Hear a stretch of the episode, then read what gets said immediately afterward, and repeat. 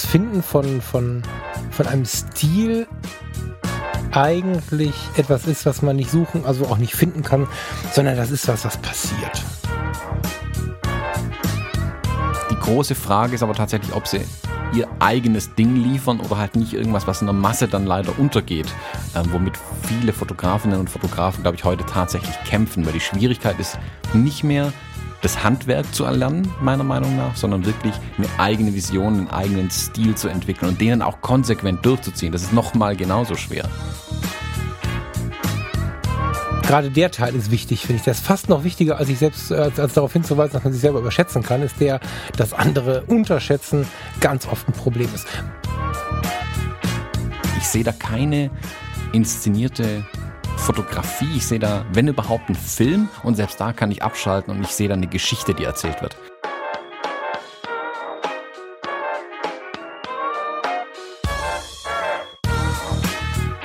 Hallo und herzlich willkommen, wir sind die Fotologen. Mein Name ist Thomas Jones und in Rating grüße ich den Falk Frasser. Hallo Falk. Schönen guten Morgen, Thomas Jones. Falk, im Rahmen äh, der kompletten Transparenz unserer äh, Hörerinnen und Hörer gegenüber äh, möchte ich darauf hinweisen, dass wenn man jetzt gleich ein Geräusch hört, wie jemand Kopfhörer und Mikrofon fallen lässt, dann schnelle Schritte, die irgendwo hinrennen und dann eine Tür, die zugeknallt ist, hast du die Aufnahme verlassen, ähm, weil du gesundheitlich ein bisschen angeschlagen bist. Und den Rest darf sich jetzt jeder denken, was da los ist. Ah, Transparenz war schon eine schöne Beschreibung. Ah, der Joke ist gut und den, an den hatte ich gar nicht gedacht. Respekt. Ja, der war richtig gut. Wir, wir hören das jetzt alle nochmal. Ich höre die Aufnahme immer nochmal, wenn die online gehen. So. Und ähm, also wir alle und die Hörer hören das ja hoffentlich, wenn ich wieder gesund bin. Insofern kann ich dann drüber lachen. ja, jede Tragödie plus ein bisschen Zeit gibt irgendwann Humor. Äh, in dem Fall auch. ja. Schön, Falk. Ähm, wie geht's dir? Gut? Nein? Ich trinke Wasser äh, ja, Wasser. Ich hätte mir auch noch mal eine, eine Brühe hätte ich mir noch machen können. Ja, oh ja, und das ein paar Salzstangen habe ich hier stehen. Ja, genau. Feine Gemüsebrühe und einen Tee genau. zum Podcast aufnehmen. Ich bin erstaunt, in diesen Gemüsebrühwürfeln ist plötzlich richtig Gemüse drin. Oder war das immer schon so? Ich hoffe, dass es schon immer so war, aber das war es garantiert noch nie. Ich hab, also ich habe, man ist ja immer mal krank alle paar Jahre, aber heute Morgen hatten wir richtig was zu kauen dann unten im, im Absatz. Das war cool. Hm. Also wie geht's denn dir? Mir geht's super. Ich kann nicht klagen. Ich freue mich, dass es jetzt endlich wieder wärmer geworden ist. Ich hatte schon Angst, ich müsste meine Winterklamotten auspacken für die letzten paar Hochzeiten. Ähm, das war jetzt zwei Wochen lang irgendwie kühl. Das fand ich schräg, äh, weil es ja Schlag September direkt kalt geworden ist. Ähm, das wird jetzt wieder. Ähm, ja, doch, da, das ist auf dem, auf dem richtigen Weg. Ähm, Moment, da, wo hast du das her? Also, wir, wir sind ja nächste Woche, das heißt, ähm, während wir das jetzt hier hören, fahre ich gerade mit der Farina zu dir in die Gegend und ähm, unter anderem fotografiere ich deine Hochzeit und ich habe so drei Kreuze gemacht, dass es endlich herbstlich ist. Meinst du, es wird wieder warm? Also quasi in, in Echtzeit. Meinst du, es ist heute wieder warm? Äh, also im Moment ist es hier warm. Keine Ahnung, wie es nächste Woche aussieht. Ähm, äh, also warm ist vielleicht relativ. Es ist so, dass ich keine Jacke brauche. Das ist schon mal äh, gut. Ähm, und vor allem die, die Braut friert ja ganz gerne mal durch, äh, wenn sie dann irgendwie lange draußen rumstehen muss. Ähm, und es sieht ja auch scheiße aus, also immer dann eine Jacke drüber zu haben oder so. Oder auch die, die Haut wird ja ganz anders, wenn du in der Kälte rumstehst. Und das heißt, du da viel Arbeit in der Nachbearbeitung, die ich nicht mag. Von daher freue ich mich, dass das jetzt ein bisschen noch hält. Es sieht aber schön aus mittlerweile. Und das ist ja eigentlich der, das Wichtigere für uns Fotografen. Es sieht zumindest nach September aus. Das finde ich ganz toll. Dass es hm. endlich dieser, ja, dieser September-Touch so in die Bilder reinkommt. Also die, die, die, ähm, die Bäume kriegen langsam Farbe, die ersten. Ähm, und ich finde, auch das Licht wirkt ab September irgendwie ganz anders nochmal. Also ich finde wirklich, ab 1. September ändert sich das Licht, als würde jemand den Schalter umlegen. Und dann wird es irgendwie immer cooler und im Oktober ist dann irgendwann dunkel und dann ist es zum Glück aber auch mit den Hochzeiten vorbei. Da muss ich mir da nicht mehr ganz so viele Gedanken drüber machen. Ja, meistens, wobei ich auch schon mal eine Winterhochzeit hatte, das war cool. Ähm, aber mal kurz zum Licht, ich wollte gerade sagen, ich hoffe, dass es äh, bewölkt und 18 Grad sind, aber das mit dem bewölkt hab, muss ich ein bisschen relativieren. Ich habe ähm, letztes Wochenende, also ähm, wenn wir das hier hören, vorletztes Wochenende, ein ganz kurzes Gastspiel auf einer Hochzeit gehabt, die aber dann Punkt um halb 1-1 oder so fertig war vom Standesamt. Und die Sonne, die hat so ekelhaft geknallt. Und ähm, irgendwie haben wir, natürlich kam wir zum Standesamt raus, paar Bilder gemacht, mm, dann gab es irgendwie Sektempfang im Park und Shishi und dann sind wir noch ein paar, paar Fotos machen gegangen und dann sind wir aber kurz vor Schluss, so um 14 Uhr irgendwas, nochmal vor das Standesamt und ähm, Inselstraße Düsseldorf, wer das kennt, viele Paare wollen irgendwann nochmal vor dieser, vor dieser Eingangstür fotografiert werden mit der Gruppe. Und das haben wir dann auch gemacht und die Sonne unfassbar. Also es war wie in der Sahara. so. Mhm. Ähm, abgesehen davon, dass ich natürlich deftige Schatten habe und natürlich auch monstermäßige Schatten auf den Augen habe und so, das ist ja die Natur die Sache, der Sache, bin ich äh, ganz schön geflasht von der EOS R, dass die mir ähm, die Gesichter nicht überstrahlt hat. Das hatte ich noch mit keiner Kamera, dass ich danach nicht echt zu schwitzen hatte. Also ich musste bei wirklich knalle Sonne hatte ich technisch, technisch nachher massiv Probleme, ähm, die Bilder auf die Reihe zu bekommen, weil ich das tiefe Schwarz kaum rausholen konnte in den Schatten, gleichzeitig aber auch schon verbrannte Gesichter hatte. Also immer so ein, also pralle Sonne ist ja nicht umsonst irgendwie was, was, was, was, was als, als Horror beschrieben wird, aber ich, es war auch immer Horror. Mit jeder Kamera, die ich hatte. Bei den Fujis wurde das schon besser, aber die EOS R, ich bin völlig geflasht von diesem Ding. Also das, das, ich habe kein Foto, was ich wegschmeißen muss. Also mhm. nicht aus diesem Grund. Vielleicht, weil ich dabei gefallen bin und die, die Straße fotografiert habe, aber ich habe keins, was überbelichtet ist. Ja, ich muss sagen, da merkt man, also wir, wir haben schon ein paar Mal über den m, größeren Dynamikumfang oder die bessere äh, Schattenrettung bei den Kameras gesprochen. Also gerade wenn man hier unsere alten äh, Canon 5Ds anschaut, die ja wirklich eine Katastrophe war, wenn man da versucht hat, die Schatten hochzuziehen. Mhm das gleiche galt ja aber auch für die Lichter. Das ignoriert man nur meistens, weil man gefühlt auf die eher aufpasst oder seltener das tatsächlich das Problem hat, dass einem die Lichter direkt flöten gehen. Also ich achte viel mehr darauf, die Lichter äh, nicht ausbrennen zu lassen, als dass ich mich um die Schatten kümmern würde.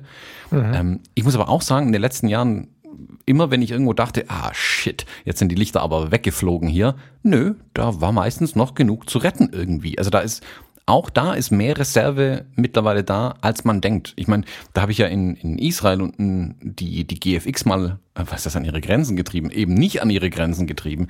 Da habe ich aus einem, aus einer dunklen Bar raus auf eine helle Betonmauer, die von der Sonne angestrahlt wurde, raus fotografiert und ich habe weder Schatten noch Lichter verloren. Ja, ich kann mich erinnern. Ich weiß, also das Bild brutal. Ja, ja. Also brutal, wirklich. Das, das hat mich völlig umgehauen. Ähm, ja, da lässt sich mittlerweile viel machen. Also die, die rein technischen Parameter sind da auch gar nicht mehr so mein Problem, aber Du hast es ja schon gesagt, man hat halt diese tiefen Schatten einfach in den Augen. Die kann man zwar ein bisschen aufhellen, das ist halt mühsame Handarbeit im dümmsten Fall dann, aber trotzdem kneifen die Leute die Augen zu und ich kann jetzt nicht ja, auf ja. eine Hochzeitsgesellschaft neue Augen draufpinseln. Also könnte ich, aber mache ich nicht. Ähm, und das ist eigentlich eher mein Problem. Ich muss sagen, das wird jetzt ja wirklich mit jedem Tag besser. Die, die Sonne ist mittlerweile um, keine Ahnung, halb bis viertel vor acht unten. Ähm, also das wird immer besser. Also sprich, man kommt früher in den Genuss, eine tiefstehende Sonne zu haben, die dann viel Schatten auch bietet, in denen man tatsächlich rumfotografieren kann. Also ich im, im Juni, Juli, äh, da, da hasse ich es immer, wenn jemand, ah, können wir kurz ein Bild machen? Und du guckst dich halt um und um dich rum ist nur Sonne. Es gibt einfach keinen Schatten, wo du kurz hingehen mhm. kannst. Und wenn, mhm. dann ist der fleckig im dümmsten Fall, also durch Blätter oder so durch. Und das wird mhm. jetzt natürlich mit jedem Tag tatsächlich besser. Deswegen mag ich vielleicht tatsächlich auch den, den September so, die Hochzeiten, weil vieles ja, ein Stück weit einfacher wird oder mm, ja, ja, einfacher wird auch. Ja, tatsächlich mhm, einfacher. Ja, voll. Wird. Ja, voll.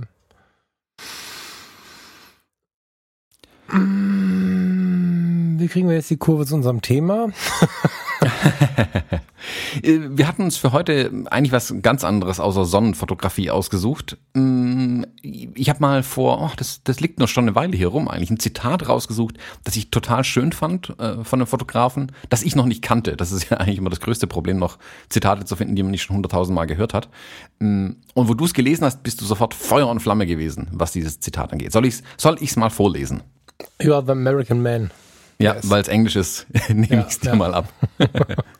ähm, Zitat ist von Chuck Close mm, und lautet, While photography is the easiest medium in which to be competent, it is the hardest in which to develop an idiosyncratic personal vision. Du bist, wie vermutlich viele andere, über das Wörtchen idiosyncratic gestolpert. Mhm. Das heißt nichts anderes. Also ich versuche es mal so grob zu übersetzen. Ähm, Fotografie ist ein einfaches Medium, in dem man kompetent fotografieren kann oder kompetent sein kann. Es ist aber das Schwierigste, in dem es das Schwierigste, eine eigen, eine eigenständige persönliche Vision zu entwickeln. So, grob also, äh, das ist das einfachste Medium, steht ja sogar drin, ne? Das mhm. einfachste Medium, in dem man kompetent sein kann, aber das härteste, in dem man individuell sein Ding macht, individuellen Stil ausbildet, im weitesten Sinne, irgendwie so, ne? Genau. Finde ich halt allein schon deswegen total geil, weil wir uns ja selber, ich habe vom guten Philipp ein Wort gelernt, das muss ich jetzt immer wieder sagen, das wird wahrscheinlich gar nicht richtig angewendet sein, aber ich finde, wir überhöhen uns ganz schnell. Wir Fotografen, habe ich bestimmt auch schon getan, deswegen sage ich jetzt mal wir, finden ganz oft, dass wir ja so geile Hechte sind und ähm, es ist, äh, also man sieht es immer wieder, dann, dann, dann, dann, dann lässt man einen 15-Jährigen an, an eine Kamera, die er zu Weihnachten bekommt, lässt den drei Monate lang im Keller YouTube-Videos gucken und sich selbst ein bisschen inspirieren, dann haut er uns alle in die Ecke. Ich ähm, bin der Meinung, dass äh, man sich in der Fotografie sehr schnell kompetent fühlen kann und ich finde es cool, dass es hier so hart ausgesprochen wird, weil gleichzeitig auch eine leichte Kritik drin ist. Und das geht ja weiter mit dem Hinweis, und es ist so schwer, was Eigenes zu entwickeln. Hm. So. Und das zeigt ja eigentlich die eigentliche Qualität der Fotografie, die da nicht daran liegt, ein Bild korrekt zu belichten, scharf zu fotografieren oder ähm, hm. Ja, sondern halt seine eigene Geschichte zu erzählen. Eine geile Geschichte erzählen ist auch noch ganz gut machbar. Seine eigene, da wird es dann schon spannend. Hm. Ich glaube, also da spielen ganz viele Dinge ja rein. Wir hatten ja schon ein paar Mal drüber gesprochen, wie sehr einem die modernen Kameras eigentlich helfen, wirklich sauber, korrekte, korrekt belichtete, technisch gute oder perfekte Bilder rauszubekommen. Also die, die ganzen Möglichkeiten, die es da heute gibt, ähm, angefangen bei den Kameras über die Bildbearbeitung und, und, und. Das lässt sich lernen und der Einstieg ist viel einfacher. Er ist viel günstiger auch, der Einstieg mittlerweile, das muss man auch sagen. Äh, und ich glaube, da können viele Leute sehr, sehr gute Sachen liefern. Die große Frage ist aber tatsächlich, ob sie ihr eigenes Ding liefern oder halt nicht irgendwas, was in der Masse dann leider untergeht, ähm, womit viele Fotografinnen und Fotografen, glaube ich, heute tatsächlich kämpfen, weil die Schwierigkeit ist nicht mehr das Handwerk zu erlernen, meiner Meinung nach, sondern wirklich eine eigene Vision, einen eigenen Stil zu entwickeln und denen auch konsequent durchzuziehen. Das ist nochmal genauso schwer. Ähm, du hast jetzt gerade die, die gnadenlose Selbstüberschätzung der Leute angesprochen. Da gibt's ja einen, äh, da gibt's ja sogar einen bezeichneten, also da gibt's den, der Effekt hat ja sogar einen Namen bekommen irgendwann. Ich weiß nicht, ob du den kennst, den Dunning-Kruger-Effekt. Hm, Kenne ich von dir. Okay. Ähm, der Dunning-Kruger-Effekt. Ich habe extra das, die, die erste Zeile aus Wikipedia rausgesucht, ähm, weil die super schön finde einfach. Der Dunning-Kruger-Effekt. Als Dunning-Kruger-Effekt wird die systematische, fehlerhafte Neigung relativ inkompetenter Menschen bezeichnet, das eigene Wissen und Können zu überschätzen und die Kompetenz anderer zu unterschätzen. Da steckt viel drin. Ähm, da muss man aufpassen, dass man nicht selber immer wieder in die Falle reintappt. Aber das ist so eine, diese typische Kurve, die bei, bei vielen Dingen, die wir Menschen lernen, uns entgegenkommt. Am Anfang kommt man in das Thema rein und man denkt sich, oh wow, guck mal, was ich alles von dem Thema verstehe, wie gut ich darin geworden bin. Da kommt am Ende tatsächlich irgendwas raus, voll gut. Die Kurve geht also steil nach oben. Wir sind total stolz auf uns. Und dann kommt der Punkt, wo man wo die, diese Welt sich ein bisschen öffnet, man mehr und mehr und mehr sieht und dann denkt man sich, um Gottes Willen, ich habe ja überhaupt keine Ahnung. Und dann geht diese Kurve wieder steil nach unten, diese Eigen, äh, Selbsteinschätzung, ähm, und bleibt dann bei den meisten auch relativ lang im Tal unten. Ist ein langer Weg, um dann da wieder rauszukommen. Aber dieser Anfangseffekt, also dass man, man lernt 20 Prozent von irgendwas und glaubt, man hat 80 Prozent gelernt. Es ist aber mhm. eigentlich genau andersrum. Ähm, das ist eine Falle, in die Menschen, glaube ich, immer wieder tappen, mich eingeschlossen. Ich nehme mich da nicht aus. Äh, ich merke das auch mittlerweile jetzt gerade wieder bei verschiedenen Themen immer wieder. Ähm, und finde ich total interessant. Und das ist natürlich was, was, was abschreckt, vielleicht. Also wenn man sich damit beschäftigt, schreckt einen das vielleicht ab. Ich glaube, es führt aber tatsächlich dazu, dass viele in diesem, in diesen ersten 20 Prozent irgendwie hängen bleiben des Weges. Weil man glaubt, hey, guck mal, da kommen am Ende voll gute Bilder raus irgendwie. Also die sind, die sind scharf, die Farben sehen gut aus, äh, da ist, die Menschen haben die Augen offen, das ist alles irgendwie cool. Die sind auch, jeder kommt her und sagt, oh, das ist ein gutes Bild. Schön gemacht, klopft dir auf die Schulter und gut. Ich glaube, es ist dann aber ein unendlich langer Weg nochmal. Wirklich eigenen Stil zu entwickeln und auch ähm, wenn man diese, wenn man über diese, über diese Spitze mal rüber ist und dann in dieses Tal runtergeht, wo man seine eigene Arbeit völlig kacke findet, da dann wieder rauszukommen. Ähm, ich glaube aber, dass der Weg sich lohnt. Das hat ja viel auch mit dem Blick auf andere zu tun. Ne? Also wenn du jetzt, ich finde diesen zweiten Satz halt auch super wichtig, diesen, diesen letzten Teil von dem, was du jetzt rausgezogen hast und die Kompetenz, andere zu unterschätzen. Mhm. Das ist ja was äh, von, von Bewertung, Bewertung eines anderen und Bewertung eines anderen wird schnell Verurteilung eines anderen. Das ist ja also die Unterschätzung, äh, das heißt ja, der kann nichts so. Und die Frage ist ja immer, wann kann der Mensch was? Was, was will der Mensch und so? Ich glaube, bei der Vielfalt, die die Fotografie bietet, können wir alle nicht, ähm, nicht gut den anderen beurteilen, weil wir gar nicht wissen, in welchen, in welchen, ja, in welchen Sphären der gerade arbeitet, womit er am meisten arbeitet und so. Ganz oft verstehen wir ja die Sprache des anderen gar nicht. Und wie sollen wir wissen, ob jemand gut Englisch spricht, wenn wir kein Englisch sprechen? Also da an der Stelle finde ich es total spannend, nochmal drüber nachzudenken, oho, gerade der Teil ist wichtig, finde ich. Der ist fast noch wichtiger, als ich selbst, als, als darauf hinzuweisen, dass man sich selber überschätzen kann, ist der, dass andere unterschätzen ganz oft ein Problem ist. Mir neulich passiert, ich weiß nicht, ob ich das erzählt habe, ich habe in einer der letzten Folgen einen Witz über Eisenbahnfotografie gemacht. Kannst du dich erinnern? Ja, an die, an deine Eisenbahnfotografie-Witze erinnere ich mich immer sehr gut. so, jetzt habe ich, ah, das ist wieder meine hervorragende Vorbereitung. Äh, Achtung, Thomas, ich google jetzt. Du musst es schneiden oder es klickt beim Thomas, er macht einen Marker. Ähm, ich beeile mich auch. ich habe eine Mail bekommen. Jetzt, warte, ich google das. Ich mach mal eben, melde mich mal eben an. Du googelst deine eigenen E-Mails wieder? Nein, ich. Ähm ist es soweit? Nein, ist es nicht. Wo sind die Nachrichten? Hallo und herzlich willkommen. Wir sind die Googologen. Wo ist er, der gute Mann? Da. Der Peter. Der Peter Berci. Lieber Peter, vielen Dank für deine Nachricht. Jetzt muss ich noch die richtige finden. Verdammt. Hallo, lieber Frank. Das ist, glaube ich, die Autokorrektur. Danke erstmal für den Fotologen-Podcast und die Ideen rund um die Fotografie, auch über die Technik hinaus. Ich bin der Peter in der Folge 99 ist mir aber eine Bemerkung zu den Eisenbahnfotografen übel aufgestoßen. ich glaube, da gibt es doch das eine oder andere fotografische Potenzial. Schau dir doch beispielsweise mal dieses Bild an oder meinen Fotoscreen. So, der Peter Bertschi, B-E-R-T-S-C-H-I, ihr könnt ihn mal bei Flickr eingeben, Peter Bertschi, macht irgendwo in den Bergen, ich glaube, er ist aus Österreich, oh je, wie gesagt, schlecht vorbereitet gerade, Verzeihung, macht er gerade Eisenbahnfotografie und ich habe so über Eisenbahnfotografie gelacht.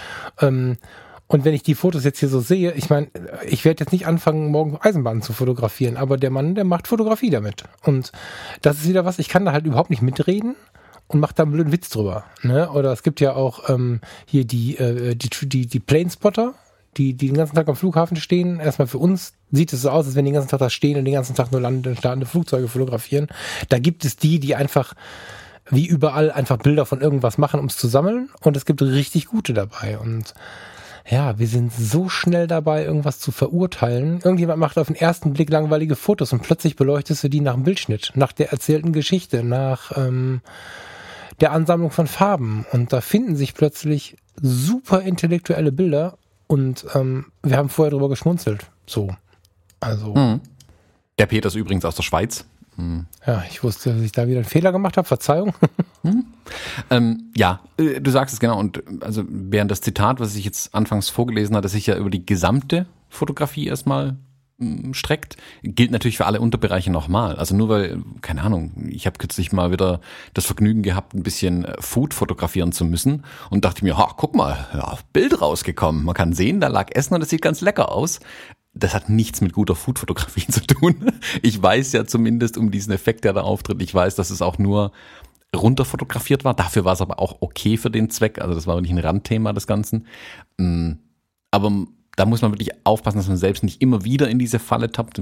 Das ist jetzt hier das Beispiel mit den Eisenbahnen gebracht. Und da gibt es ganz viele Bereiche, wo einem das immer wieder passieren kann tatsächlich. Aber mh, mm, lass uns vielleicht von dem ersten Teil des Zitats oder von dem, von dem Dunning-Kruger-Effekt ein bisschen wegkommen und uns mal über den zweiten Teil unterhalten, wo es ja darum geht, dass es das schwierigste Medium ist, um eine eigene persönliche Vision zu entwickeln und umzusetzen. Mhm. Wie siehst du das?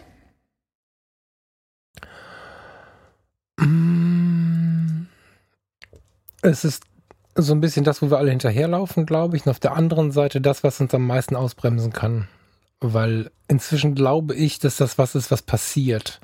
Ich habe ähm, so viele Jahre nach, nach dem Stil gesucht und immer wieder gelesen, oh, der ist aber typisch Falk. Und ich habe immer gedacht, was wollt ihr von mir? Das habt ihr doch jetzt geschrieben, weil ihr mich kennt, weil ihr mich mögt. in, im Rahmen der Zuneigung, wie auch immer, aber ähm, weil ich habe, also ich hatte teilweise, ich habe, ich weiß, ich habe einen Teil von von der Selbstbeschreibung, die ich mal schreiben musste, habe ich äh, beschrieben, ähm, dass ich in Schwarz-Weiß-Farbe, hm, hm, hm, also quasi in verschiedenen Facetten fotografiere, äh, so wie die Tage meines Lebens verschiedene Facetten haben, also was Stimmung und so angeht, weil ich mich nicht einschießen konnte auf nur Schwarz-Weiß, nur Farbe, nur Sepia, gut, das ist ein bisschen länger her, nur was auch immer. Und ich finde, ähm, dass ähm, die, die, das Finden von, von, von einem Stil eigentlich etwas ist, was man nicht suchen, also auch nicht finden kann, sondern das ist was, was passiert. Also ich will mal eine Frage zurückgeben. Ich glaube nämlich, dass es damit, dass es mit unserem Warum zu tun hat und irgendwann darüber passiert. Also wenn, wenn ich dich jetzt frage, wie, ich habe da meine Antwort zu, aber ich würde dich gerne vorher fragen, wie, wie entsteht Kreativität bei dir? Also wie, wie kommst du zu einer Aufnahme? Ähm, hast du Bilder aus der Zeitung, aus Filmen, aus Musik, aus irgendwas im Kopf? Oder siehst du andere Fotografen? Hast du Träume nachts? Fällt dir was unter der Dusche ein? Wie kommst du, nicht Reportagefotografie, sondern freie Arbeiten, wie kommst du auf deine Bildideen? Also wie entstehen deine Bilder, was den kreativen Prozess angeht? Kannst, kannst du das mal zurückgeben gerade? Hast du da mm. Gedanken zu? Ja, jede Menge Gedanken tatsächlich. Ich bin da, glaube ich, an einer komischen eigenartigen Stelle dieses Prozesses im Moment. Ich habe die, vor ein paar Jahren war ich da völlig aufgeschmissen und da habe ich sehr aktiv tatsächlich nach kreativem Input suchen müssen, weil ich wirklich keine Idee hatte. Ähm, mhm. Und ich behaupte auch von mir selbst, dass ich nicht der geborene Kreativkünstler bin, der von einem weißen Blatt Papier ausgehen kann und dann macht er was. Also da, da bin ich überhaupt nicht der Typ dafür. Deswegen ähm, kann ich vielleicht technisch ganz brauchbar zeichnen, aber wenn du mir ein weißes Blatt Papier hinlegst, passiert erstmal nichts. Ähm, ich brauche da so ein bisschen dieses Zusammenspiel mit anderen Menschen, was sicherlich dazu geführt hat, dass ich auch hauptsächlich Menschen fotografiere heute, weil da kann ich aus diesem Dialog, der da ein bisschen entsteht, kann ich dann was erarbeiten. Mittlerweile ist es so, dass ich, wenn ich ähm, Menschen vor der Kamera haben, mit denen ich freie Arbeiten mache, also wo ich, wo ich oder wir äh, uns frei bewegen können, wir können machen, was wir wollen, wir haben kein, kein direktes Ziel, es gibt keinen Auftrag, der da dahinter steht, da muss nichts geliefert werden, äh, wir machen das aus freien Stücken. Da lasse ich mich gerne treiben und nutze genau diesen Dialog, ähm, um dann meine Ideen äh, on the fly, also wirklich nebenher zu entwickeln. Ich gehe selten mhm in Shootings tatsächlich rein und denke mir, oh, genau dieses Bild suche ich. Habe ich hin und wieder mal. Ich merke dann aber oft, dass dieses Bild nicht das ist, was ich gesucht hatte. Das wollte ich finden, sagen wir so. Ähm, ich finde dann aber viel tollere Sachen und dieses Erarbeiten macht mir dann tatsächlich Spaß und ich glaube, dass das dann auch meinen Stil sehr prägt. Ob das jetzt immer gut oder schlecht ist, ist eine andere Frage. Wir hatten ja mal relativ am Anfang eine, eine, eine Folge zu Stil aufgenommen. Wie sieht da der persönliche Stil, der eigene Stil?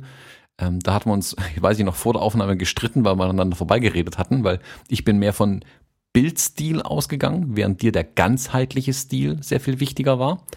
Ähm, diese kreative Findungsphase ist bei mir anders, glaube ich, wie bei vielen anderen. Oder kann sein, dass es bei anderen genauso ist und es einfach nur keiner zugibt. ich gebe ganz offen zu, dass mir, dass ich manchmal mich selbst ideenlos fühle. Aber das hat mir tatsächlich geholfen, ähm, also äh, das zu akzeptieren, hat mir geholfen, dann mein eigenes Ding zu finden, wie ich dann trotzdem an, sage ich jetzt mal so, gute Bilder rankomme, auf die ich am Ende dann stolz sein kann. Also ich nehme mir gerne ähm, wirklich nur noch stückhafte Elemente aus den Dingen raus. Also ich bin zum Beispiel, gerade interessiert mich sehr ähm, Cinematografie, also wie in Filmen Bilder gemacht werden. Also ich schaue den, den äh, DPs, Director of Photography, das ist der, der beim Film die Bildausschnitte steuert, also der dem Kameramann sagt, was er filmen soll. Der Kamera ist eher so ein bisschen der Bediener, das ist manchmal auch die gleiche Person. Ähm, der steuert diese diese Bildschnitte, die Bildwahl, die Elemente, die Brennweiten, all das. Und ich gucke mir das gerade extrem gerne in Filmen an. Ich weiß nicht, was mich gerade so dran fasziniert, ich kann es ja noch nicht mal genau sagen und versuche das gerade ein Stück weit gerade in meinen Reportagen mehr unterzubekommen und ich bediene mich da an Elementen, die da drin stecken und versuche die zu übertragen. Und da bin ich jetzt ein bisschen dran, deswegen möchte ich jetzt auch mehr in, in freien Arbeiten mal versuchen, mehr zu integrieren tatsächlich. Also so eine ähm, ja, Bildsprache aus den Filmen rauszuziehen. Es ist aber nicht so, dass ich mich jetzt hinsetze und sage, oh, ah, keine Ahnung, völlig plakatives Beispiel, ich möchte jetzt ein Shooting machen, wo ich ein Model unter einen Wasserfall stelle oder so. Also so Ideen kommen mir schon gar nicht. Ich sehe die Bilder, ähm, denke mir, toll, also Respekt, wer sowas kann, voll gut. Ich kann das, glaube ich, einigermaßen einschätzen, was da gut und nicht so gut ist oder was mir gefällt und was mir nicht gefällt. Ich bin aber da selten angezündet oder entwickle dann automatisch eigene Ideen raus. Das sind eher so Kleinstelemente, die ich dann bei sowas übernehme oder für mich rausziehe. Ähm, zum Teil auch irgendwo, ja, mir wegschneide. Ich habe ein paar so na, Scrapbooks, wird man es heute vermutlich nennen, ähm, wo ich so Kram immer wieder ablege, wo ich immer wieder drüber schaue. Ich habe da auch vom äh, Steffen hat es mal in einem Podcast, glaube ich, bei, bei euch beim bei Fotografie tut gut, aber bei der Mindclass erwähnt, dass er sich ganz gerne Bilder ähm, auf seinem Instax-Drucker ausdruckt und irgendwo hinhängt. Ähm, das fand ich zum Beispiel eine Riesenidee. Das habe ich jetzt mittlerweile auch angefangen, mir immer mal wieder was auf diesem Instax-Drucker rauszulassen, das irgendwo hinzuhängen, damit ich es wirklich immer mal wieder sehen kann tatsächlich. Ähm, das finde ich eine ganz spannende Sache tatsächlich. Und daraus entwickeln sich dann langsam, wirklich, sage ich ganz offen dazu, sehr langsam meine kreativen Ideen. Mhm. Wie ist es bei dir?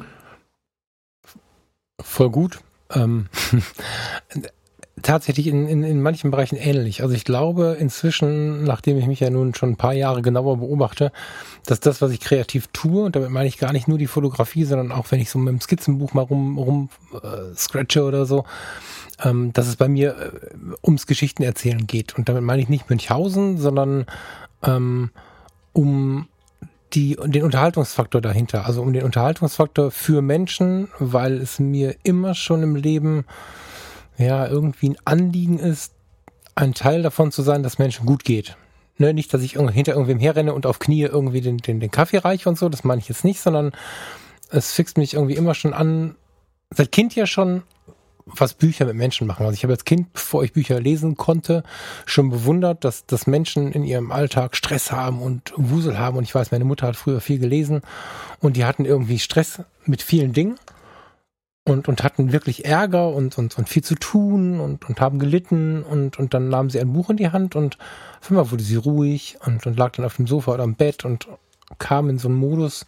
Das war schön, das zu beobachten. Und als Kind habe ich irgendwie schon diesen Wunsch gehabt, mein Buch zu schreiben. Das habe ich immer noch nicht geschafft, aber da ging es auch in der Tiefe um diesen Effekt dahinter. Und wenn ich dann später in der Fotografie, früher mehr als heute, muss ich gestehen, weil ich jetzt ein paar Jahre den Fokus anders liegen hatte, für die Wandkunst, die ich so gemacht habe, Abnehmer gefunden habe, dann hat es mir unglaublich gut getan zu erfahren, wo hängen denn die Bilder. Also ich bin da auch in so ein ja, lockeres Verhältnis gegangen mit den Käufern und habe dann versucht herauszufinden, wo hängen die, warum hängen sie da und bekomme bis heute immer mal eine Rückmeldung, wenn mal jemand umzieht und das Bild mitgenommen hat. Also ich habe mir quasi so ein Verhältnis aufgebaut zu den, zu meinen Bildern, die, oder ich habe sie weiter im Blick im weitesten Sinne oder einige davon.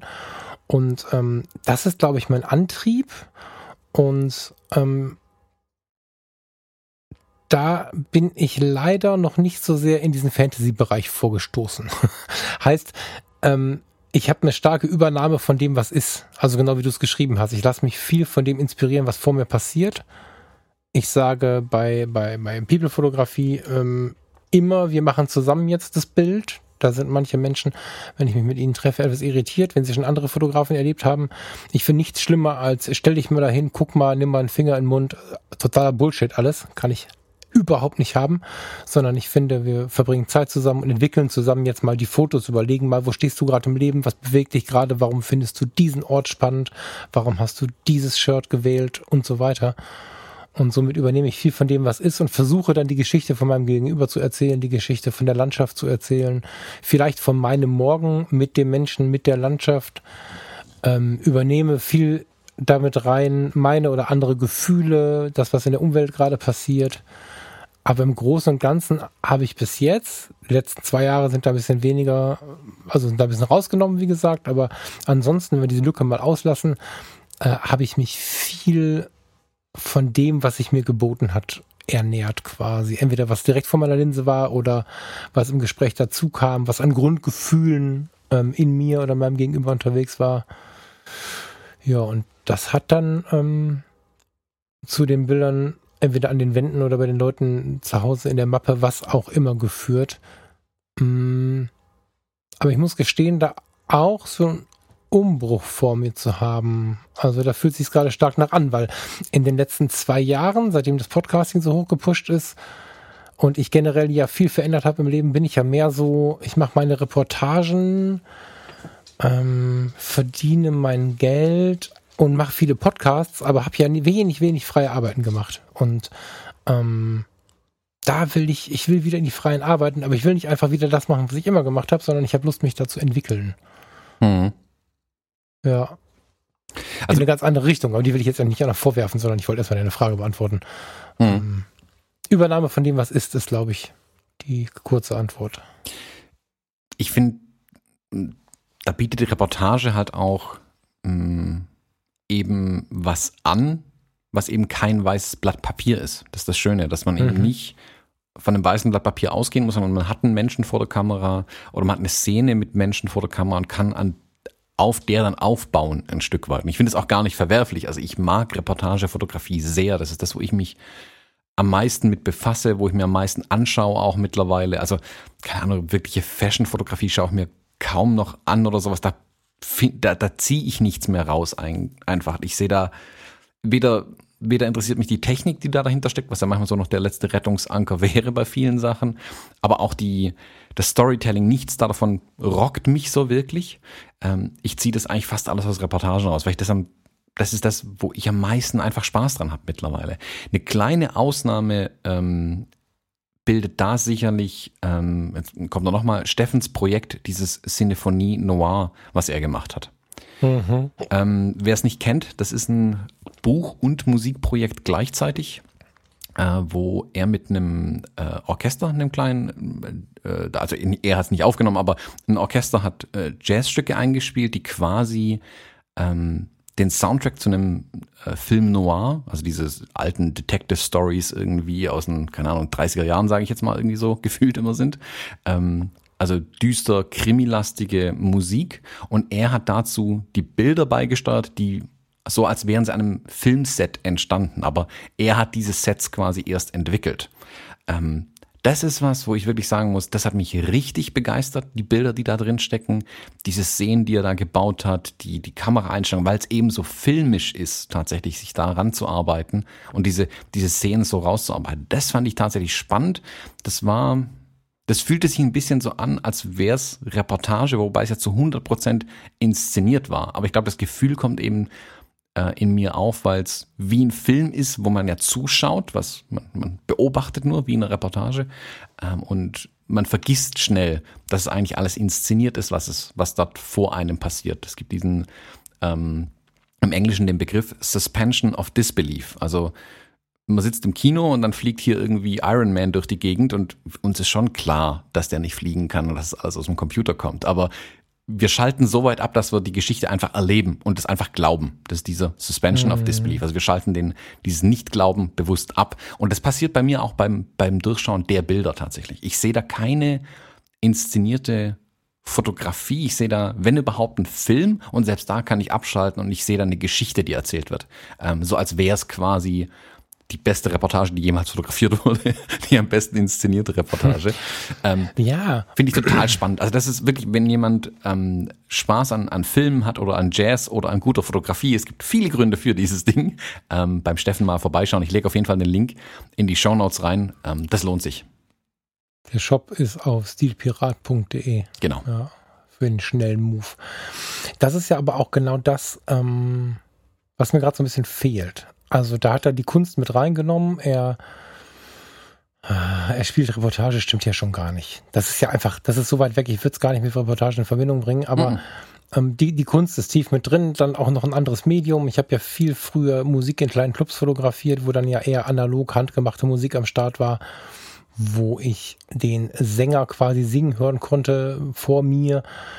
Ähm, also wahrhaftig singen hören konnte, nicht nur durch die Mikrofone. Da habe ich ja ganz viel auch gesagt, dass die Fotografie und die Musik sehr viel Nähe zueinander haben. Und das gilt für, wahrscheinlich für alle Kunstformen, wenn man sich denn wirklich darauf einlässt. Und ähm, das hat er da gemacht. Das finde ich schön. Mm. Und genau, oder nein, grob in die Richtung möchte ich wieder gehen. Also es will heißen, ich liebe die Reportage, aber sie ist nicht mehr meine größte Leidenschaft. Das merke ich gerade. Also die Reportage ist was, was ich unglaublich gerne mache. Ich bin unglaublich gern mit meinen Menschen an diesem Tag unterwegs. Ich bin inzwischen, ähm, so glaube ich, ohne arrogant sein zu wollen, sehr gut darin, den jeweiligen Tag dieser Menschen ähm, authentisch festzuhalten, dem dennoch durch die Fotografie so einen leichten ja, so ein leichtes Upgrade zu verpassen, einfach nur mit guten Bildschnitten und, und, und, und kreativen äh, Auszeiten und solchen Geschichten. Im Großen und Ganzen habe ich mich da aber inzwischen so weit zurückgenommen. Ich finde, wir nehmen uns da oft zu wichtig als Fotografen, ähm, als dass mir wichtig ist, dass der Tag dieser Menschen dargestellt wird. Nicht in rein realen Farben im goldenen Schnitt, sondern das darf schon ein bisschen spacig sein. Das meinte ich gerade mit Upgrade. Ein bisschen spacig. Aber das ist die eine Liebe, aber ich merke jetzt, das geht, also das alleine kann es nicht sein.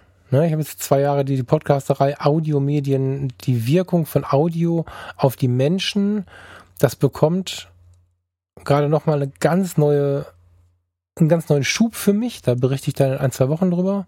Drei, vier Wochen, mal gucken. Ähm, da passiert auch noch mehr demnächst, obwohl die ja jetzt schon zweieinhalb bis drei Podcasts laufen, aber da passiert noch mehr.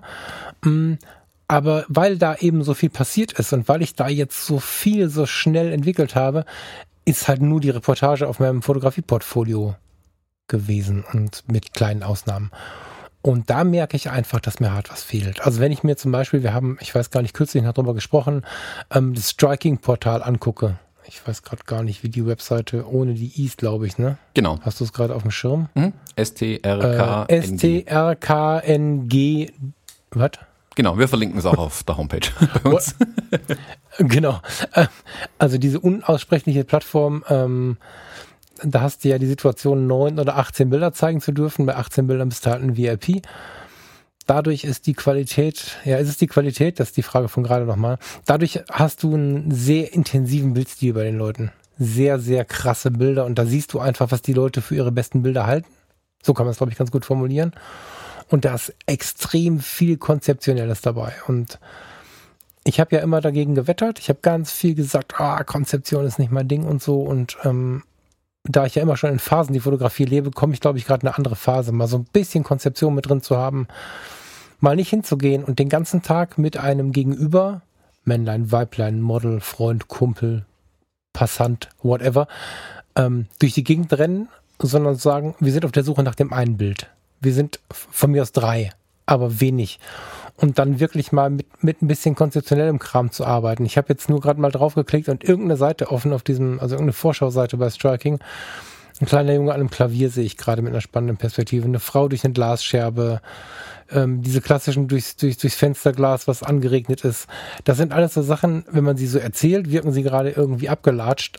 Aber jedes Bild, wenn es denn dann tief und gut genug ist, wirkt ja viel intensiver, finde ich, wenn man dem so eine gewisse Kunstform mit einbringt. Also nicht nur, das ist jetzt echt, das ist die Farina, das ist der Thomas, sondern dem noch ein bisschen mehr gibt, so ein bisschen mehr Show mit eingibt, was die Kunst und die Fotografie so bieten kann, dann ähm, wird es gerade für mich interessant. Also ich merke, dass ich bei Striking stundenlang rumgucken kann und mich in den Portalen, wo Hochzeitsfotografien oder oder Workshop äh, oder oder Reportagen oder so verbreitet werden, gar nicht mehr so viel ähm, aufhalte. Ich gucke auch die ähm, äh, WordPress Awards. Wie heißen sie? Photo World? Hilf mir. World Thomas? Die World Press Photo die Awards. Press Photo Awards. Die, die Bücher habe ich ja äh, zu einem großen Teil hier habe ich immer mal wieder rumgeblättert, passiert im Moment nicht. Ich äh, gucke gerade mehr ähm, nach, nach, nach anderen Fotografen auch, nach ähm, Lindbergh, wie heißt er hier, unser, nee, der Michael fotografiert hat. Ich muss immer fragen, weil ich den Namen nicht merken kann. Vincent Peters, ich kann, ich weiß nicht, warum es so ist. Ich äh, habe den auf der Wunschliste, ich habe äh, irgendwie Bücher und äh, ich, ich könnte mir den hier überall aufhängen, ich kann mir den Namen nicht merken, das ist der Hammer. Ähm, so eine Fotografie, wie er die betreibt, das ist was, was mich gerade total rockt. Also ich habe gerade quasi so einen harten Umbruch vor mir. Ich merke, was gewesen ist, ich genieße das total und ich werde, ah, also der Winter, der wird bei mir relativ viel verändern. Entweder ich merke, ich kann das nicht, das kann ja auch sein, ja. Ähm, ähm, oder, oder ich gehe da wirklich tiefer rein, fotografisch, aber auch nur da rein. Und auch audiomäßig werde ich dann noch ein bisschen was bauen, aber ähm, ich brauche was anderes gerade. Also ich muss, ähm, ich muss das ein bisschen aufsättigen. Ich muss ähm, schauen, dass ich, dass ich von der reinen Reportage wegkomme und nicht nur übernehme das, was ist, sondern da ein bisschen mehr was, ein bisschen mehr reinlege noch an, an eigener Geschichte mhm. so. Ist ganz spannend, was du da sagst, mm, was Konzeption angeht, zum Beispiel. Ähm, ich möchte da nochmal einen kurzen anderen Fotografen äh, hervorheben, der meiner Meinung nach extrem gut vom weißen Blatt Papier eine Vision erst entwickeln kann, ein Konzept entwickeln kann und es dann umsetzen kann. Äh, Sebastian Freitag. Ich habe ich hab, ich hab ihn auch hier stehen. genau.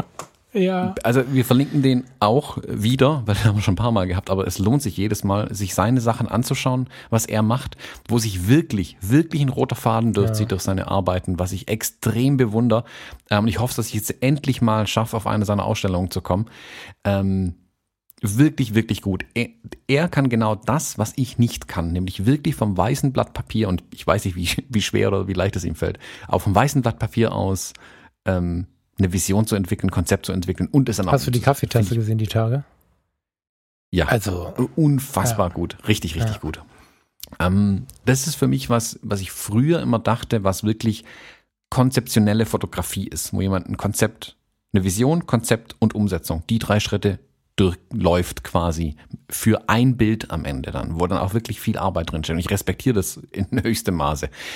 Ich habe für mich aber festgestellt, weil du jetzt gerade so ein bisschen, ich formuliere es mal so, gegen die Reportage gesprochen Nein, ich liebe hast. Also nur, nicht so gemeint. Ja, ja, aber nur zu fotografieren, was ist. Ähm, ich spreche bewusst jetzt ein bisschen dagegen. Das gleiche habe ich auch gedacht und ich fühlte mich davon auch massiv äh, uninspiriert irgendwie, dass eben, dass ich eigentlich nur fotografiere, was vor mir passiert. Ich habe dann aber auch durch den Einfluss Filme zum Beispiel ähm, gelernt, meine Reportagen anders zu machen tatsächlich. Also wirklich mehr versuchen, diesen, ist auch ausgelatscht, diesen Storytelling-Ansatz da reinzukriegen, wirklich Geschichten zu erzählen und ganz bewusst mit meinen Mitteln, die mir zur Verfügung stehen, ohne groß in die Reportage einzugreifen oder in die Situation, in die Szene einzugreifen, eine Geschichte dann damit zu erzählen. Und die Mittel sind, glaube ich, ganz, ganz andere einfach, ähm, als wenn jemand konzeptionell ein Bild erarbeitet. Also das mhm. heißt, der Sebastian, der wirklich äh, keine Ahnung, wie viele Stunden da damit zubringen muss, um diese Bilder hinzukriegen, oder jemand, der stundenlang erstmal den Foodstylisten äh, beschäftigt, bevor da irgendwie ein schöner Salat irgendwo auf dem Tisch liegt, um den dann zu fotografieren. Oder Gott bewahre, sind dann noch bewegte Sachen dabei irgendwie, die man fotografieren müsste. Ich glaube, in der Reportage passiert das sehr, sehr viel schneller mit kürzeren hm, Bedenkzeiten, wenn es überhaupt welche gibt. Also die Vision muss relativ klar sein. Man muss sehr viel, glaube ich, im Kopf vorvisualisiert haben. Also muss sehr genau wissen, was könnte passieren, was kann passieren, wie kann ich es umsetzen. Und das reizt mich tatsächlich sehr, das zu machen. Ich finde, das ähm, macht mir extrem viel Spaß. Ist aber auch super anstrengend. Also wer versucht, bessere Reportagen zu fotografieren und merken, dass es ziemlich äh, an den eigenen Kräften irgendwann zehrt. Mm, und das reizt mich tatsächlich. Und da habe ich, da bin ich dann irgendwann drüber gesprungen über den Punkt, wo ich dachte, ah, das ist eigentlich nur fotografieren, was vor die Linse kommt, so ein bisschen abknipsen. Äh, hinzu, nee, nee, nee, ich habe da wirklich viele Mittel, die, mit denen ich die Bilder beeinflussen kann. Äh, damit meine ich nicht, dass sie die Szene anders darstellt, sondern ich kann unterstützen, wie gut die Sachen tatsächlich aussehen. Ähm, und habe dann für mich nach und nach, jetzt wirklich auch über das letzte Jahr, jetzt ganz viele, ich nenne es mal Tools entwickelt, wie ich die Geschichten anders erzählen kann tatsächlich. Mhm. Also ich bin da nicht mehr so sehr, dass ich sage, ich fotografiere überhaupt nicht konzeptionell. Ich glaube, dass ich konzeptionell fotografiere, nur dass es sich eben komplett anders darstellt, als wenn jemand wirklich wie, wie Sebastian vor einem weißen Blatt Papier erstmal sitzt. Ja, total. Ich wollte jetzt auch der, der Streetfotografie, wollte ich schon sagen, auch der nicht. Ich wollte der ähm, Reportagefotografie damit auch nicht die Kreativität äh, abnehmen. Ganz im Gegenteil. Also mit, mit kleinen Moves, und ich bleibe jetzt mal nur beim Bildausschnitt, äh, und es gibt da noch ganz viele andere Möglichkeiten, veränderst du ja einfach ein Foto von der Situation so unglaublich, dass da, dass es total wichtig ist. Und wenn du da genug Werkzeuge in deinem Köfferchen hast, um dann diese Geschichte intensiver zu erzählen, ähm, ist das ja schon ein großes Ding. Also mal so ganz aus der Anfängerperspektive betrachtet, bist das erste Mal im Standesamt dabei, dann ballerst du einfach auf das Pärchen drauf und versuchst irgendwie die Situation festzuhalten. Ähm, aber auf diesen Tischen sind in der Regel große Blumensträuße links oder rechts und äh, den in den Vordergrund zu nehmen, unscharf und dann das Paar zu fotografieren, ist direkt 100% besseres Foto. Oder oft hast du tolle Kronleuchter an der Decke. Wenn das Paar sich küsst, dann machst du ein paar Bilder aus der Nähe und springst nochmal schnell zurück, damit du nur das Paar hast, was sich küsst mit dem Kronleuchter oben an der Decke, wo du so eine, so eine etwas, etwas herrschaftlichere Perspektive bekommst. Das sind also Kleinigkeiten, mit denen du die Reportagefotografie mega, mega aufwertest. Und da könntest du jetzt wahrscheinlich noch zwölf weitere Tipps geben. Ich finde, dass dein Stil sich in den letzten na, Monaten oder sogar Jahren, weiß ich gar nicht, nochmal so krass perfektioniert hat. Ähm, ich bin ein Fan davon. Ne? Also das ähm, ist vielleicht auch gar nicht so weit von dem entfernt. Also wir sind da, glaube ich, in der Grundhaltung auch nah beieinander. Wir wenden es nur auf zwei verschiedene mhm. Bereiche an. Ich glaube, das ist. Ähm, mhm. Genau, also ich wollte da gar nicht so sehr widersprechen. Es, es klingt nur wie ein Widerspruch erstmal. Ähm, es ist, ich glaube, es gibt einfach unterschiedliche Ansätze, konzeptionelle Fotografie zu mhm. betreiben. Mhm. Und ich wollte einfach nur kurz eine Lanze brechen für die, die sich eben auch in dieser Reportagefotografie hauptsächlich zu Hause fühlen. Das heißt Street, was ja für mich auch sehr reportagig einfach ist. Ähm, ich glaube, da kann man sehr, sehr viel machen, äh, auch konzeptionell. Ich, ich glaube nur, äh, für mich scheint das versteckter zu sein ein Stück weit. Mm. Weißt du, wie ich meine? Also wenn ich mich hinsetze und sage, ah, hm, ich habe jetzt eine Idee, wie ich, keine Ahnung, Sebastians äh, Kaffeetasse oder sowas oder äh, alle seine Bilder, wo man erstmal eine richtig gute Idee braucht und dann, keine Ahnung, ob er sich hinsetzt und das skizziert oder sich aufschreibt und sich überlegt, okay, was brauche ich da dafür eigentlich? Und dann, dann kauft er ein paar Sachen ein, dann stellt er die da hin, überlegt Särge. das Licht, die Szene, den Hintergrund, Särge, die man mal kaufen muss zwischendurch. Könnt ihr gerne in das Interview mit ihm reinhören, Folge 19 oder sowas. Ähm, verlinke ich aber auch auf der Homepage. Ähm, und da geht ganz, ganz viel Überlegung rein. Während bei einer Reportage das nicht so offensichtlich ist, wie viel Überlegung der Fotograf hier reingelegt hat. Also wenn ich ein Bild von Sebastian anschaue, ist jedem sofort klar, guck mal, da hat er Nägel kaufen müssen, da hat er einen Sarg kaufen müssen, da hat er Stoffe kaufen müssen, irgendwas musste er dafür tun und hat sich ein Konzept entwickelt. Wenn du jetzt einfach nur ein Reportagebild anschaust, kann das wenn man nicht allzu tief denkt, erstmal relativ beliebig wirken. Ja, da steht ein Mensch und da passiert irgendwas und da ist irgendwas im Vordergrund und irgendwas im Hintergrund. Aber du und ich und viele Fotografen und Fotografen da draußen wissen, wie unterschiedlich die Szene dargestellt werden kann und wie banal die Szene sein kann oder wie interessant die Szene sein kann, abhängig davon, wie der Fotograf oder die Fotografin ähm, das Framing macht, genau. ähm, die, die äh, vielleicht Dinge mit einbaut, ganz bewusst ähm, mit Licht und Schatten spielt, obwohl er sie nicht kontrollieren kann. Ähm, da ist so viel Spielraum eigentlich da, konzeptionell was aus diesem Bild zu machen, aber es geschieht in Sekundenbruchteilen ja zum Teil, äh, in denen man sich hier nur entscheiden kann.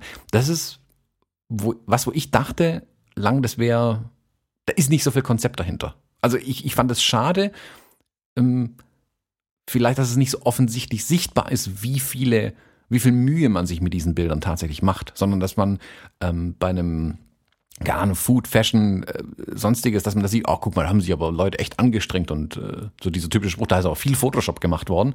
Äh, ja, vielleicht, keine Ahnung, aber es sieht nach viel mehr Arbeit aus als eine Reportage. Das hat mich, glaube ich, lange unterbewusst gestört und davon abgehalten, mich dann noch tiefer reinzuwerfen tatsächlich in, in das Thema. Und äh, danke, wenn das auffällt dir, ähm, dass meine Fotos sich da verändert haben. Ich merke das schon auch. Also ich bin jetzt gerade so in einer Phase, wo ich wieder viel Portfoliosichtung bei mir selbst mache. Ich suche gerade relativ viele Bilder aus Altbeständen zusammen. Ich muss sagen, da schlage ich zum Teil die Hände über den Kopf zusammen, was ich vor drei Jahren fotografiert habe. Und ich sehe da einen Jenseitsunterschied zwischen was vor drei Jahren war und was ich heute mache. Was es auf der einen Seite einfacher macht auszusuchen, weil nur die Sachen aus dem letzten Jahr. Auf der anderen Seite macht es nicht unbedingt leichter, viel zu finden, wenn man eine gewisse Zahl liefern muss.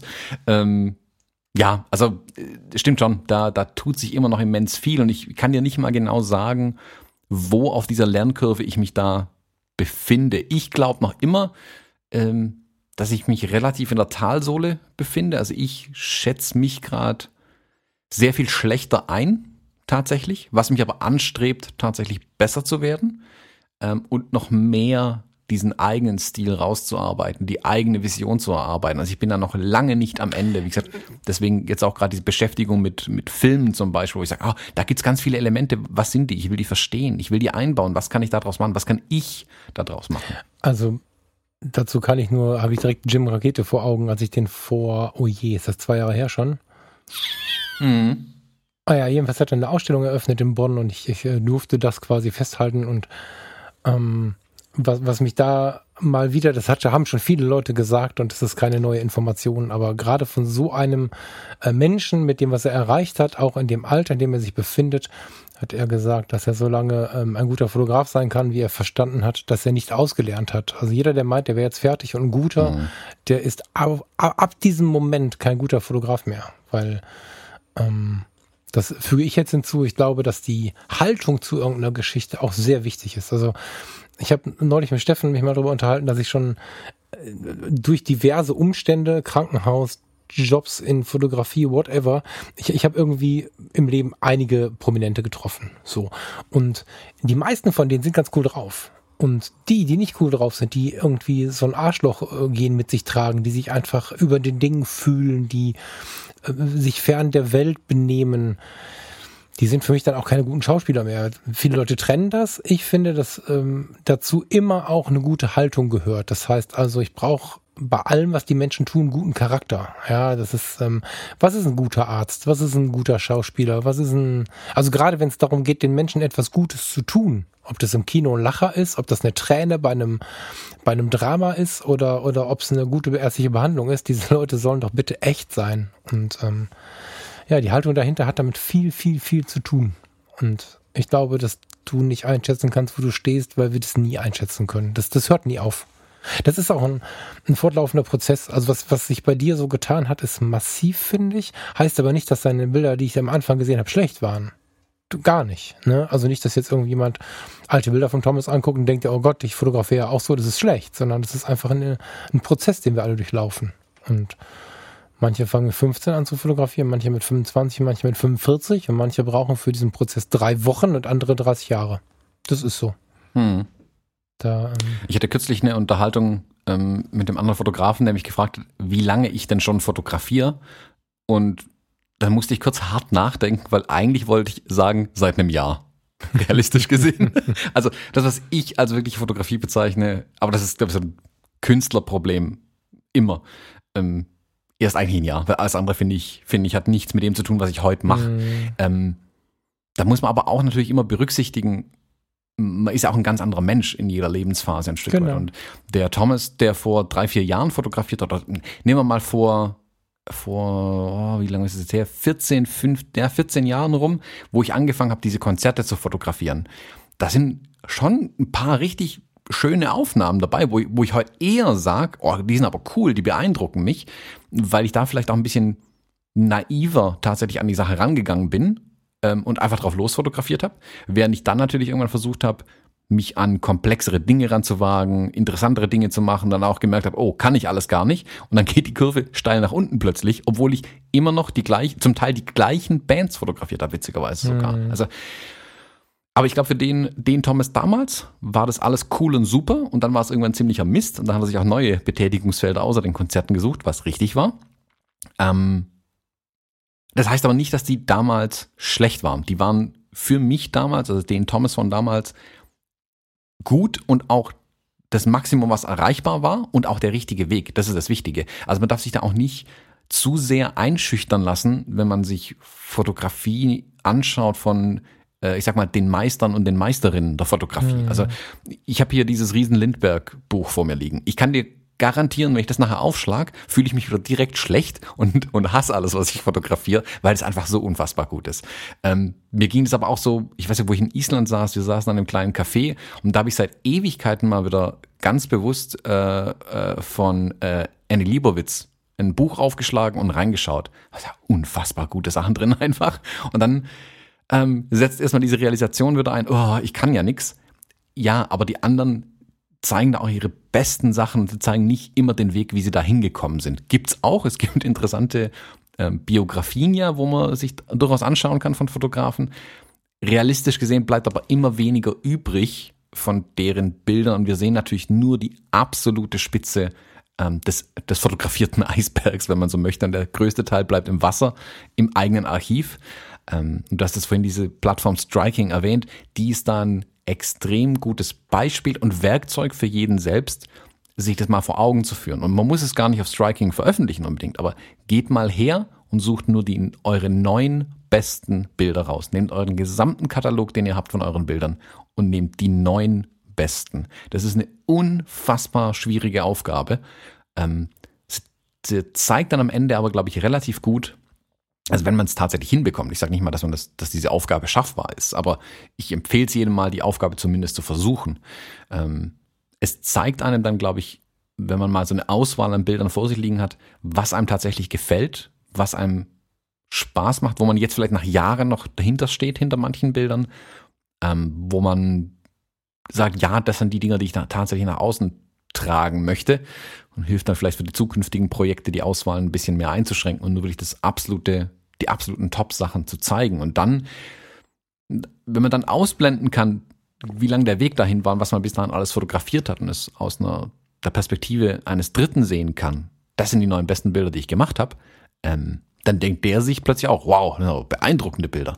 Es sind aber auch wirklich nur die neuen besten. Der sieht natürlich nicht den ganzen anderen Kram, der da dahinter steckt. Also, das ist auch kein, ich glaube, kein Zustand. Also ich kann mich nicht irgendwann hinstellen und sagen, guck mal, das sind jetzt meine neuen besten Bilder, fertig, Kamera in den Schrank und das war's. Also das sollte man sowieso nicht tun. Ich glaube, das ist auch ein Prozess, der da dahinter steht. Die Bilder werden sich immer ändern, die neuen besten, glaube ich, die man auswählt. Ähm, und ist auch gut so. Ich glaube, man, man sollte sich da auch wirklich weiterentwickeln und das immer mal wieder prüfen und anschauen, was, was steckt da eigentlich drin. Also ich habe kürzlich einer Fotografin auch gesagt, die, die ganz stolz auf ihrer Homepage Bilder hatte, die, keine Ahnung, fünf, sechs, sieben Jahre alt waren. Ja, nur weil du stolz drauf bist, dass es damals cool war, es passt halt überhaupt nicht mehr in dein Portfolio heute rein. Nicht, weil du so viel anders fotografierst, sondern weil du heute so viel besser fotografierst. Ähm, das tut erstmal weh, kenne ich. Ähm, war aber die richtige, also hat sie dann auch gesagt, ja, stimmt. Also das hat nichts damit zu tun. Nach außen, für sie ist es ja toll, aber sie muss das Bild ja nicht auf der Homepage zeigen, um es selber sehen zu können. Sie kann sich ja trotzdem an die Wand hängen. Ähm, aber ich will es halt nicht nach außen zeigen dann zum Beispiel. Ja, ja. Ähm, genau so. Für mich, oder ich finde es unglaublich wichtig, dass man die Fotografie, aber irgendwie alles im Leben, glaube ich sogar, ne? Das ist jetzt, das kannst du tief philosophisch auf jeden Punkt im Leben beziehen. Das sind alles Prozesse. Ich glaube nicht, dass es viele Ziele gibt, die uns glücklich machen. Nee, das sind Wege zu anderen Wegen vielleicht. Ja, das, das kann es wirklich machen. Also, wenn man jetzt, wenn jetzt jemand hier sitzt und zuhört und sich gerade einsam fühlt und sich seinen, seinen Traumpartner wünscht, dann ist er nicht glücklich, sobald er ihn gefunden hat, sondern ist er glücklich, dass er jemanden gefunden hat oder dass er ihn gefunden hat für den Weg, den man dann zusammen geht. Das sind alles nicht Endziele. Und hm, man hat herausgefunden, dass viele Leute in Depressionen verfallen, weil sie irgendwann bemerken, dass die Ziele, denen sie ähm, so final hinterherhechten, erreicht sind und dass es nichts mit ihnen macht. Weil auf dem Weg zu diesem Ziel veränderst du dich ja schon. Du möchtest Abteilungsleiter werden, du möchtest ähm, was auch immer werden, du möchtest guter Fotograf werden, was ist gut?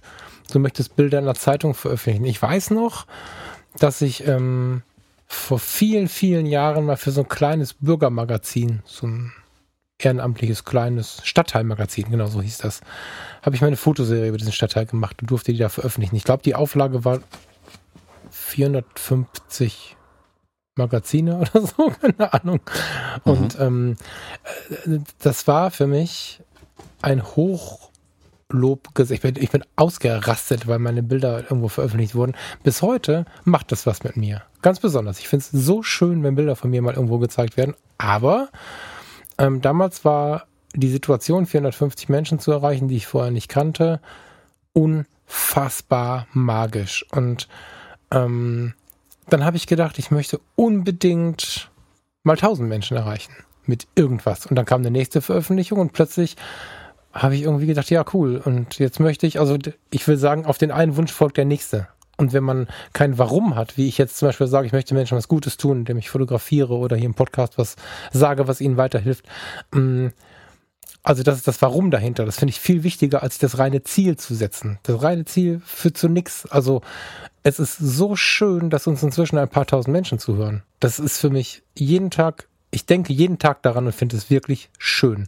Und finde es immer schade, dass man gar nicht all denen gerecht werden kann. Wir können ja nicht all, mit all denen sprechen oder so. Das ist ja, da ist viel Gehirnleistung und viel emotionale Leistung notwendig, um da so eine Collection aufzubauen. Das, darum bemühe ich mich jeden Tag. Es ist richtig geil.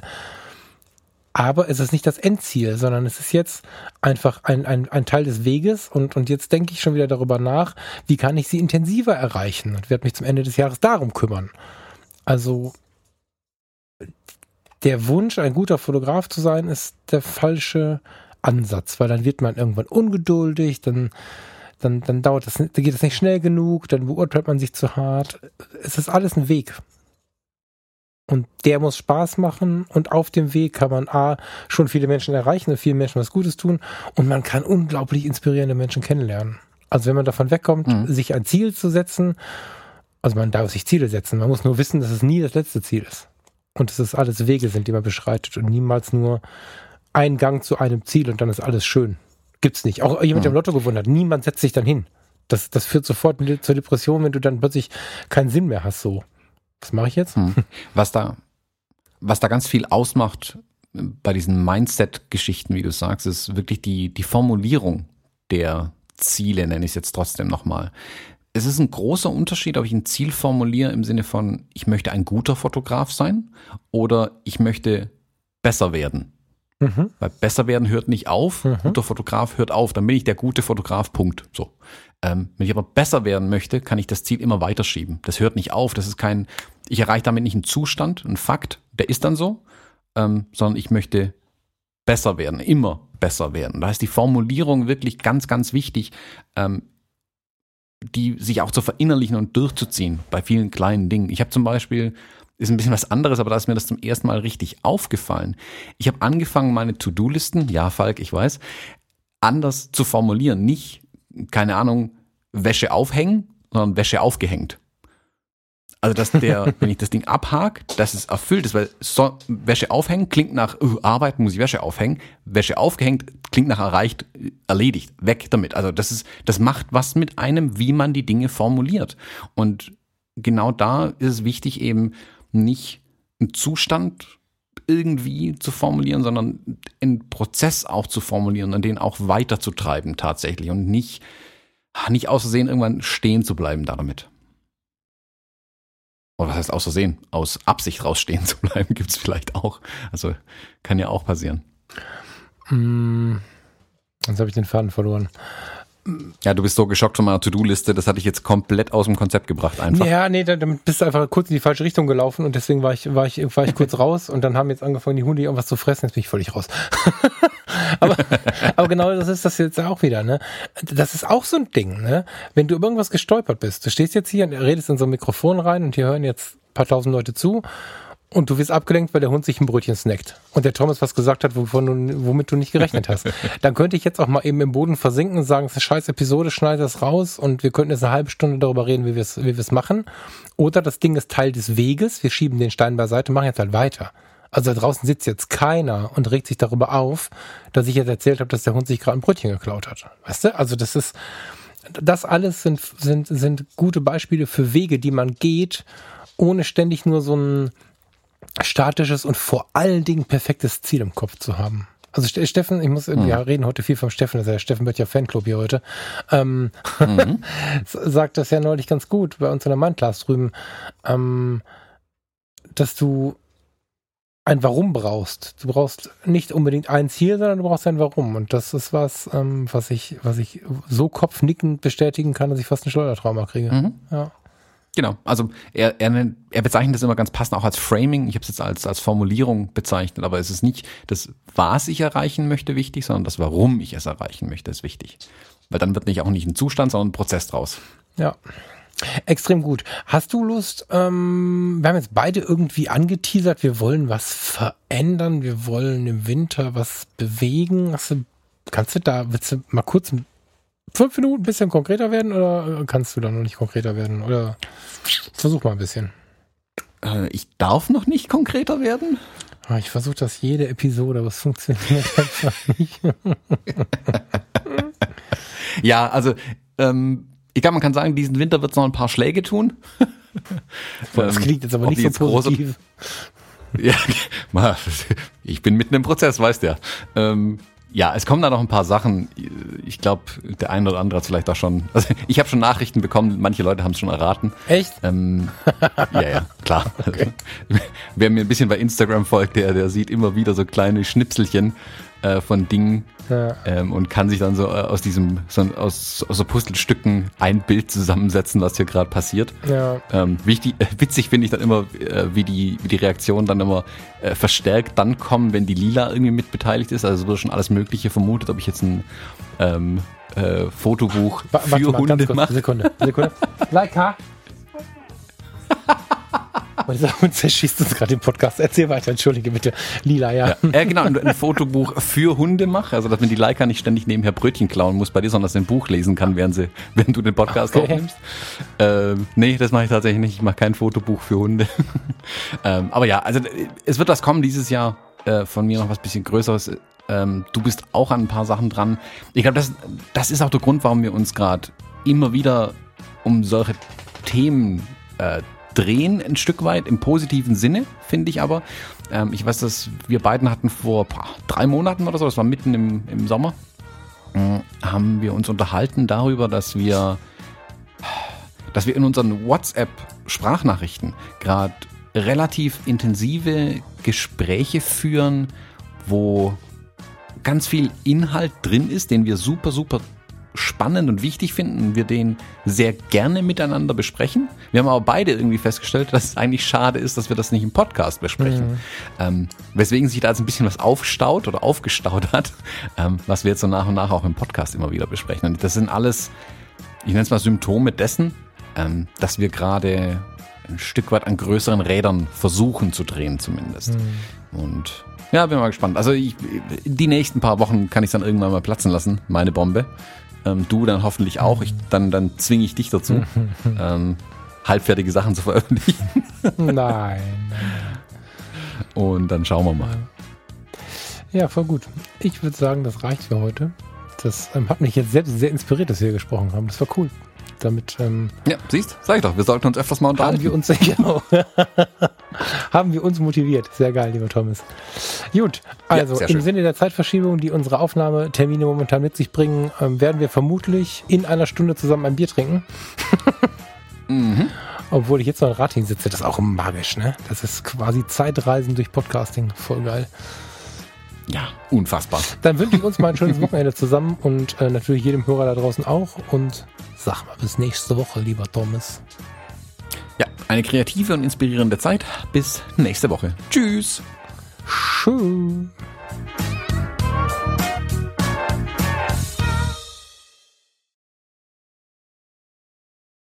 Boah, Leica, willst du mich verarschen oder was? Die hat in der Zeit die ganze Wohnung umgebaut, Bettwäsche durch die Gegend getragen, den Kleid angesprungen, mit Elefanten durch die Gegend geworfen. Was ist mit dir?